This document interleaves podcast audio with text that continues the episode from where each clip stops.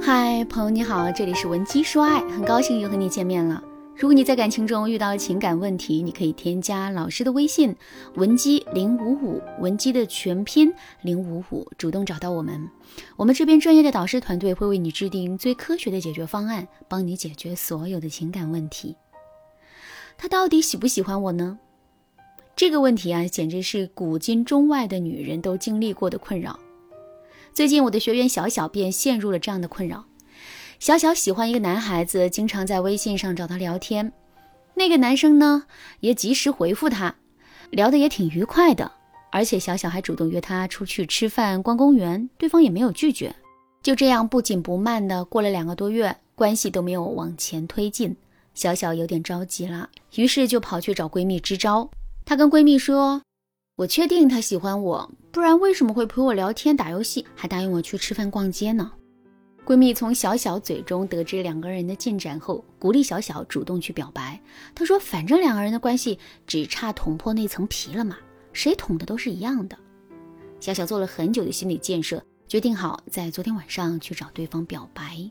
然后呢，就发生了非常偶像剧的一幕，两个人同时发了一句话：“我有件事情跟你说。”气氛有点尴尬，小小心跳加速，他以为人家要给他表白了，于是他说：“你先说吧。”对方说了一句：“我终于追到我喜欢的女孩子了，好开心。”小小的心情跌到了谷底呀。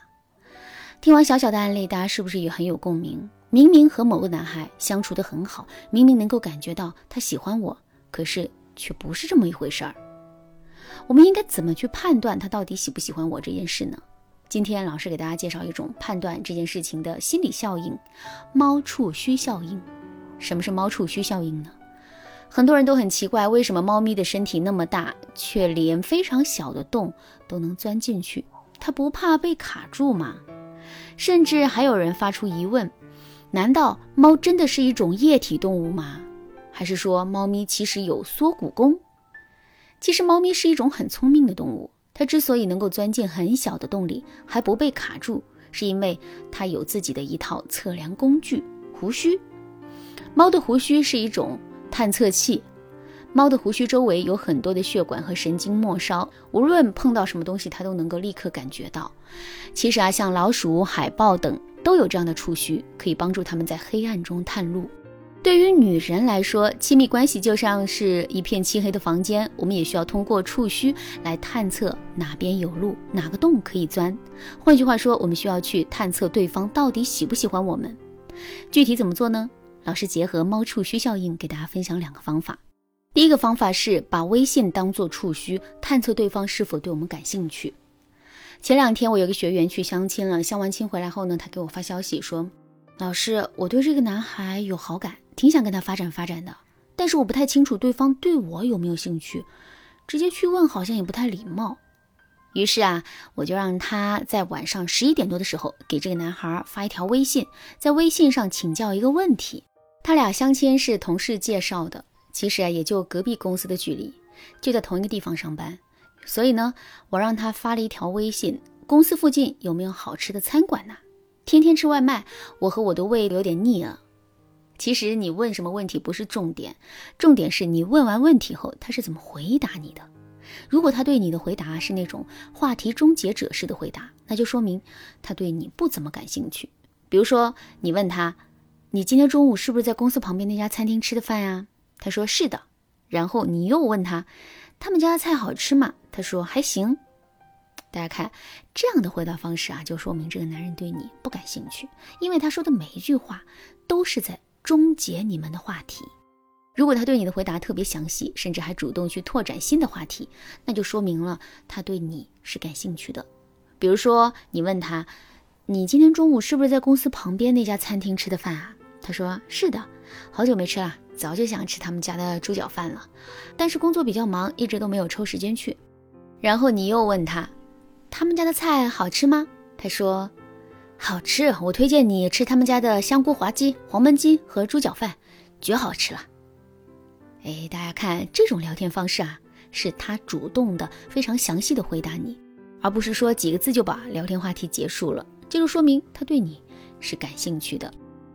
假如说他继续拓展你们之间的聊天话题，比如他接着对你说：“你啥时候有空啊？我请你去吃，而且我还知道附近好几家苍蝇馆子的味道都很不错。大家看，如果对方拓展了你的话题，还借此对你进行邀约的话，那就说明啊，他对你是非常非常感兴趣的。所以啊，大家可以通过在微信上问对方问题，观察他对你的回答，来判断他对你是否感兴趣。第二个方法是把肢体当做触须，探测对方是否愿意跟我们进一步发展。今天上午，我的学员发来一条消息说：“老师，我有一个相识十一年的兄弟，我对他一直都挺有好感的，但是我不知道他是否对我有那方面的感觉。”今天晚上八点钟，他从美国回来，让我去接机，然后还让我带他去吃火锅。我想知道他是不是喜欢我。老师，你有没有比较委婉一点的建议呢？这种相识多年的老朋友用微信去试探就没有效果了，因为你动个手指头，他都知道你脑子里在打什么主意，当然也就非常容易在语言上伪装自己啦。但是人的嘴巴可以谎话连篇，人的身体却出卖不了自己的内心和想法，所以我们可以利用肢体上的互动来探测一下对方是否有想跟我们进一步发展的想法。我给大家举个例子，比如说你跟你的心仪对象一起约会，需要过一条斑马线，走在路中央的时候，你可以试着去牵一下他的袖子。如果说他知道你牵他袖子后步子跨得特别大，或者是他特别刻意的抬手去摸脸、整理头发之类的，那就说明他对你比较抗拒，当然也就证明了他没有跟你进一步发展的意愿。如果说他知道你牵他袖子后很照顾你的感受，让你走他的内侧，或者说放慢步子，将就你的步调，那就表明他对你有好感，想和你进一步发展。所以说，我们可以从一个人的肢体行为总结出对方的思想和态度。